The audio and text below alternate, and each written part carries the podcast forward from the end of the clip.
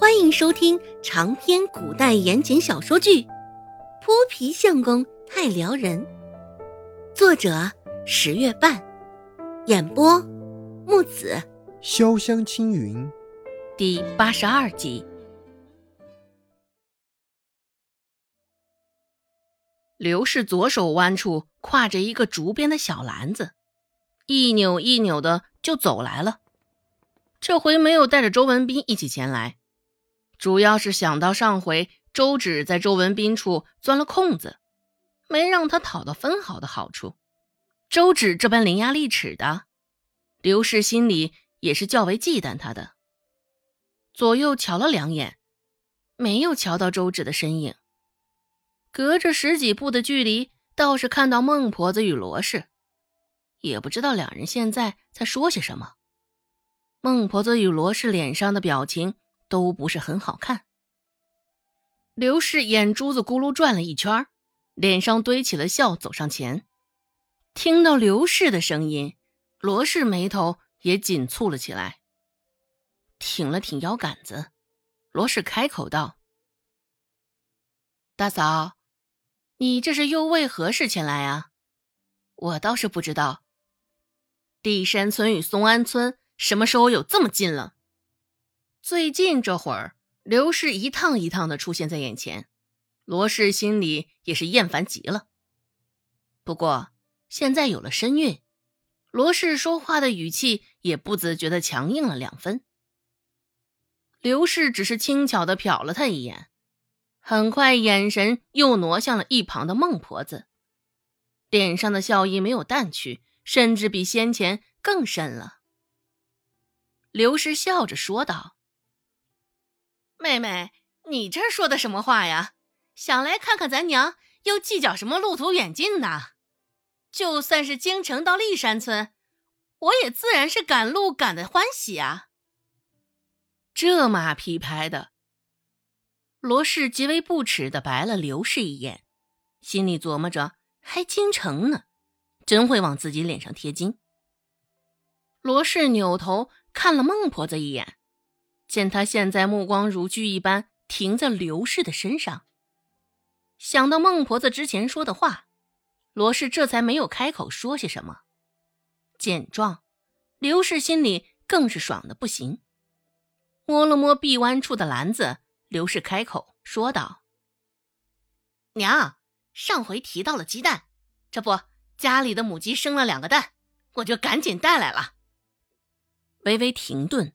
刘氏继续说道：“啊，彬彬啊，口口声声念叨的想吃鸡蛋，但想着您没有鸡蛋吃，也愣是省下了这几个蛋，非要给娘你吃。”这番话在孟婆子面前拍足了马屁的同时，还不忘带上周文斌一起，在孟婆子心里多博得了几分好感。果不其然。孟婆子现在听了他的话，原本脸上狠意，现在也松动了不少。文斌长大了，现在是大孩子了，也晓得孝敬奶了。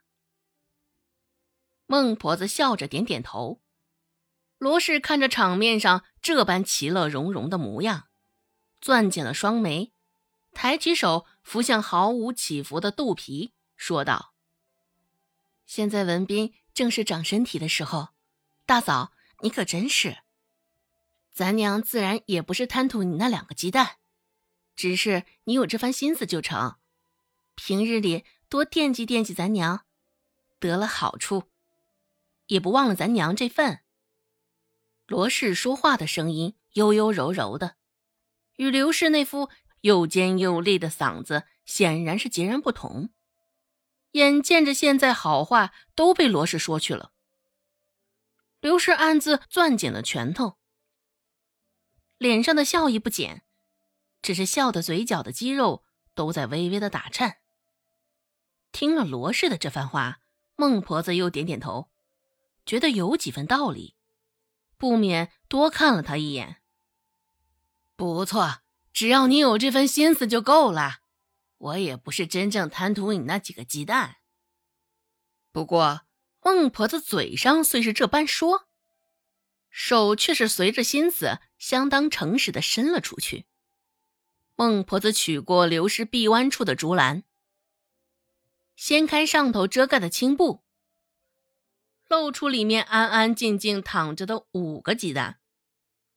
竹篮子大，五个鸡蛋放置其中，显得空旷极了。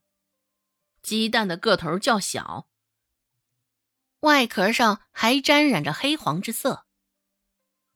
孟婆子脸上的面色虽说未曾有丝毫变化。只是他这眼神却一下子变得犀利了几分。先前瞅着刘氏这架势，原以为至少得有半筐的鸡蛋，然而事实却是如此。孟婆子内心落差感与失落感，不得不说是相当大的。原本脸上还是和颜悦色，转眼间就变了样。这鸡蛋先拿进去吧。孟婆子扭头对一旁的罗氏吩咐道：“说话间，也愣是没有多瞧刘氏一眼。刚刚还嚷嚷着不贪图鸡蛋，现在却……刘氏也不是个傻的，原本还琢磨到孟婆子几分的习性，听到她现在这般干巴巴的话，自然也猜到了几分孟婆子的情绪。趁着孟婆子不注意。”刘氏撇了撇嘴，对于这个老太婆，刘氏也向来没有什么真情实意。刘氏说道：“家里的母鸡不生蛋，这五个鸡蛋也是好不容易攒下的。彬彬这孩子呀，嘴巴残产了，也非要将鸡蛋留给奶尝尝。这五个鸡蛋，俨然就是刘氏上回上街卖剩下的。”要么就是蛋壳上沾了污秽，卖相不好的；要么就是个头过小，人看不上的。剩下又七八个鸡蛋，刘氏又在其中挑挑拣拣了一番。原本还是没有将这鸡蛋拿来孝敬孟婆子的意思，只是上回周芷那臭丫头将矛头这般指着他，他也没得办法，只得一时狠狠心。孟婆子这也养了几只母鸡，少说每天也能收一个鸡蛋，多的时候也能三四个，竟将视线瞄向了他的鸡蛋，刘氏心里不痛快极了。